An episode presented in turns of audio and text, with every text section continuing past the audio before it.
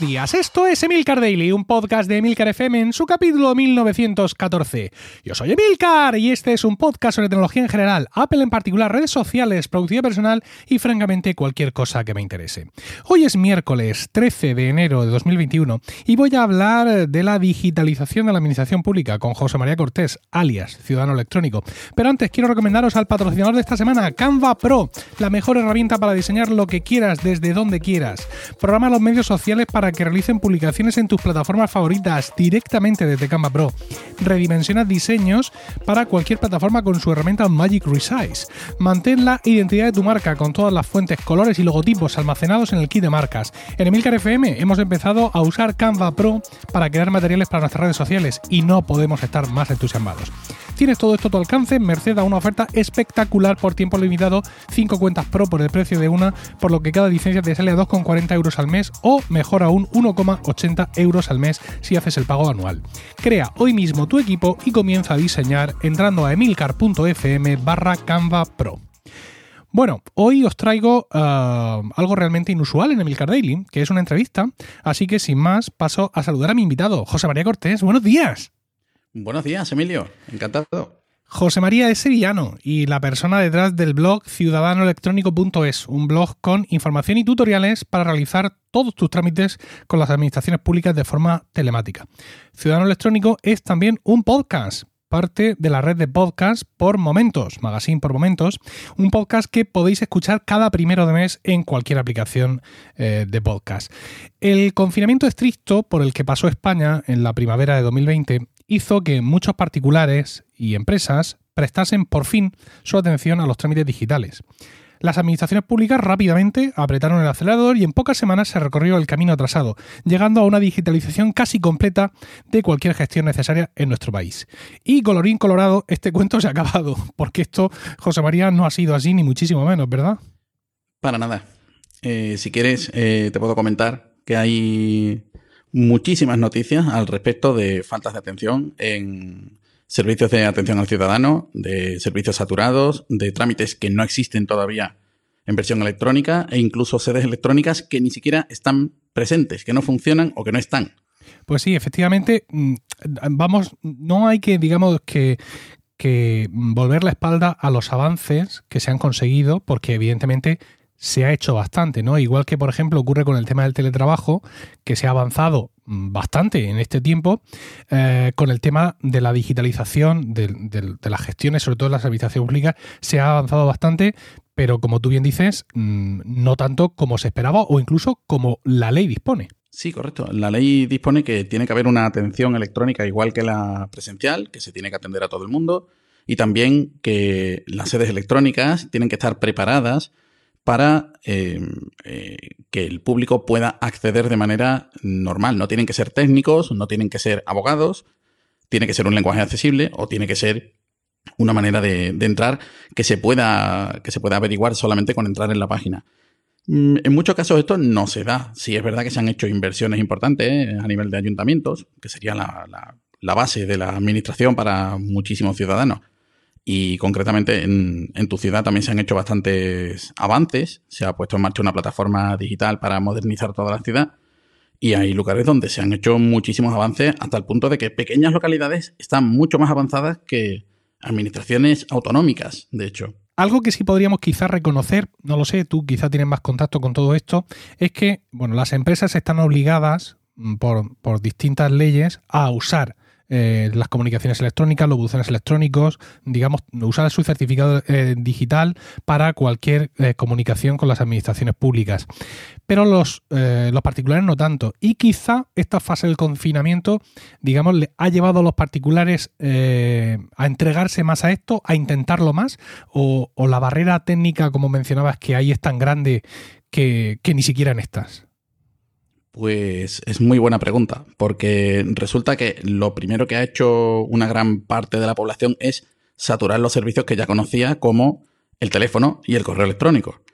En algunos casos, pues eso ha conseguido saturar el servicio, de manera que tampoco se han podido poner a trabajar en, otras cosas, ¿no? Eh, más concretamente, el SEPE, que está absolutamente saturado por una serie de razones, que, es una de esas miserias que se ha destapado con, con la pandemia, eh, ha sufrido las consecuencias precisamente de una saturación de servicios de, correo electrónico, de formularios eh, a través de la web y de llamadas, hasta el punto de que para poder atender los expedientes de los ERTES y para poder atender las solicitudes de la gente que sí ha podido ir o que sí ha, o que sí ha podido, eh, que necesitaba cobrar o que necesitaba una prestación de cualquier tipo, han tenido que dejar de atender durante un tiempo o racionar mucho la manera de atender. Durante el confinamiento eh, yo sufrí en mis propias carnes una circunstancia muy concreta y es que una de las empresas, en concreto una cooperativa de viviendas de las que yo gestiono mi trabajo, eh, tenía el certificado digital caducado y teníamos cita en la agencia tributaria para ir a, hacer la, identificación del presidente de la cooperativa para, renovarlo. Esa cita eh, caía pues en una fecha en la que ya para ese momento ya se había cerrado todo y no pudimos renovar ese, ese certificado. Em, ocurrió que la agencia tributaria decidió mm, de forma autónoma prorrogar el uso de certificados caducados durante X meses, con lo cual pues pudimos seguir haciendo todas nuestras gestiones tributarias. Pero el resto de las administraciones no hicieron, no hicieron nada de esto. Con lo cual, pues me encontré ahí, además en un momento crítico en la vida de la cooperativa, con que no podía seguir con su vida.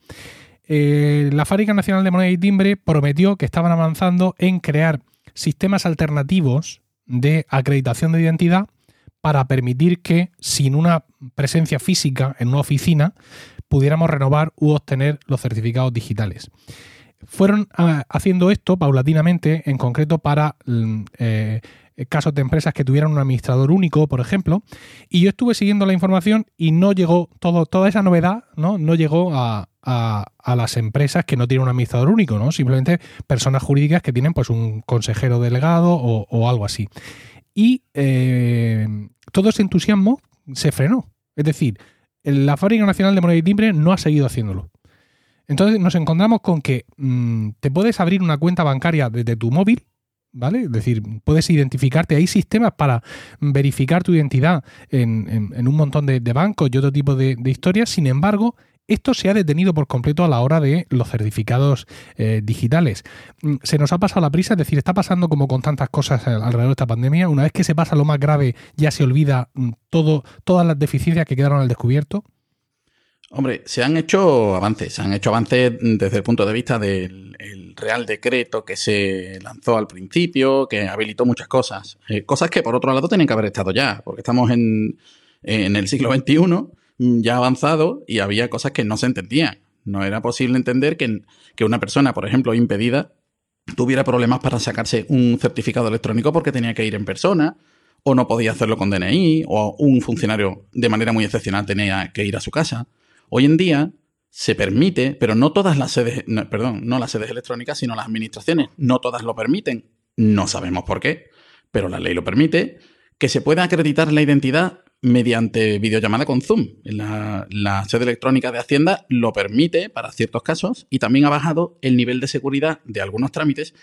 Siempre con la ironía de, y siempre lo digo en el podcast, que la ironía es que casi siempre es para pagar. Eh, ha bajado el nivel de seguridad de algunos trámites para que fueran más accesibles para nosotros, los ciudadanos, y poder hacerlos con clave PIN. También la Fábrica Nacional de Moneda y Timbre eh, sí que estuvo trabajando en una utilidad para que pudiéramos más fácilmente eh, obtener el certificado electrónico, ya que en muchos casos, y tú lo sabrás también, con Mac era complicado, con Linux no sé ni cómo sería ya, y se podía obtener bien con el DNI, bien en, como, software, bien con un teléfono Android, que ahora mismo creo que eso está anulado, y no funcionaba por culpa bien de navegador, mm, que tenía que ser muy específico. Podía ser Firefox o podía ser Explorer. Explorer lo tenemos complicado, los que usamos Mac, y con Firefox no siempre funcionaba. Chrome parece ser que estaba soportado. Alguna vez lo conseguí con Safari, que no estaba soportado.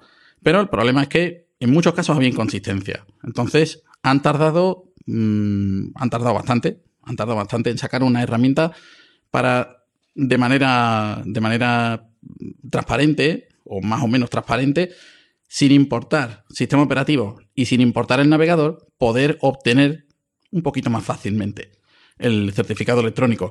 Pero, insisto, es algo que ha llegado tarde, que tenía que haber estado hace mucho tiempo y que tampoco cubre todas las necesidades. El tema de la empresa, por ejemplo, está un poco más, restringido y es verdad que no se ha seguido avanzando o de manera visible no, no, lo parece. La Fábrica Nacional de Monedas de Timbre normalmente que para poder operar depende de, la agencia tributaria, también está muy, muy coartada y en, el momento en que cualquiera le, le, achaca cualquier fallo, no, no, mira, eso no es nuestro, ¿vale? no, no, no hay mucha salida por ahí. Estamos un poco pillados todavía. En tu página web ofreces servicios de soporte técnico para ayudar a particulares, empresas y profesionales a instalar, configurar certificados electrónicos y lidiar con, con, todo esto. Como decía, se ha mejorado algo en todo el tema de la dificultad técnica para hacer ese punto de partida, pero todo el rollo tecnológico sigue siendo una barrera de entrada importantísima, porque si has superado el tema de sacarte el certificado e instalarlo, luego te queda otra barrera, y no otras, sino muchas, es decir, la barrera tecnológica de cada sede digital, cómo está hecha, cómo está configurada, cómo tienes que firmar, no sé, eh, hay, hay, hechizos, hay arcanos de magia negra que son mucho más fáciles de, de seguir. Sí, totalmente correcto. Es decir, cada sede electrónica depende de cada administración local. Cada ayuntamiento destina un dinero y unos recursos a su servicio de atención al ciudadano. No siempre son los adecuados. Mm, nos encontramos páginas que a día de hoy tienen el certificado eh, caducado, que el navegador nos avisa de sitio no seguro. Eh, incluso a veces no dejan ni siquiera hacer trámites. Por otro lado, las páginas web que preceden a esas sedes electrónicas tampoco tienen claro el enlace. Eh, estoy haciendo un recorrido en vídeo, en la página se puede ver. Sedes electrónicas de distintas localidades de España.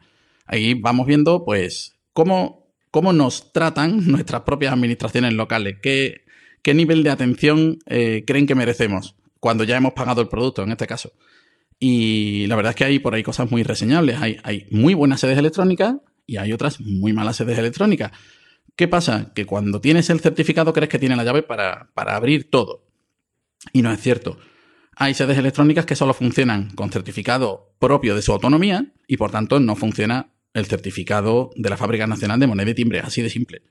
Hay otras en que el botón no funciona, hay otras en que no funciona clave permanente, que debería ser uno de los sistemas que todo el mundo debería tener, puesto que es más fácil de manejar y, no necesita configuración como el DNI y el certificado. Pero tenemos por otro lado la contraparte de que obtenerlo es algo así como el guion de una película de Nolan. En, tu web, en ciudadanoelectrónico.es, ofreces un boletín de correo, un newsletter, que llega cada viernes a las 7 de la mañana con noticias sobre la administración electrónica que conviene conocer. También tienes un servicio de suscripción que cuesta 2 euros al mes. ¿Qué ofreces con esta suscripción? Pues mira, la suscripción lo que ofrece son eh, videotutoriales de instalación del certificado, también guías de algunos trámites, un recorrido por una sede electrónica completa en vídeo con, apuntes a lo largo del vídeo de, bueno, mira, esto es importante porque esto conecta con tal cosa, ¿no? O simplemente eso, instalar el DNI en Mac, en Firefox, con tal sistema operativo. Eh, simplemente son herramientas que, a pesar de que ya existen como manuales en las administraciones públicas o bien en, su organismo particular, no son de fácil comprensión por el lenguaje tan elevado, vamos a decir, que utilizan y no le llegan a la gente. Importante esto porque se supone que la ley nos asigna una cierta capacidad para operar, pero desde luego está muy lejos de la realidad que una persona normal y corriente, no familiarizada con la tecnología, coja el manual de instalación del DNI electrónico y se encuentre con una matriz de resultados por navegador del año 2012. Eh, a partir de ahí, ¿qué hacemos como ciudadanos y como, como usuarios de nuestro dispositivo? Bueno, pues os recomiendo visitar ciudadanoelectrónico.es y escuchar su podcast para dejar que eh, José María os lleve la mano por las procelosas aguas de las sedes eh, electrónicas de las distintas administraciones públicas. José María, muchas gracias. Gracias a ti, encantado de estar aquí, Emilio. Y muchas gracias a vosotros por haber escuchado este podcast. Espero vuestros comentarios en Twitter, arroba Emilcar. Muchas gracias también a Canva Pro por patrocinar Emilcar Daily esta semana. Que tengáis un estupendo miércoles. Un saludo y hasta mañana.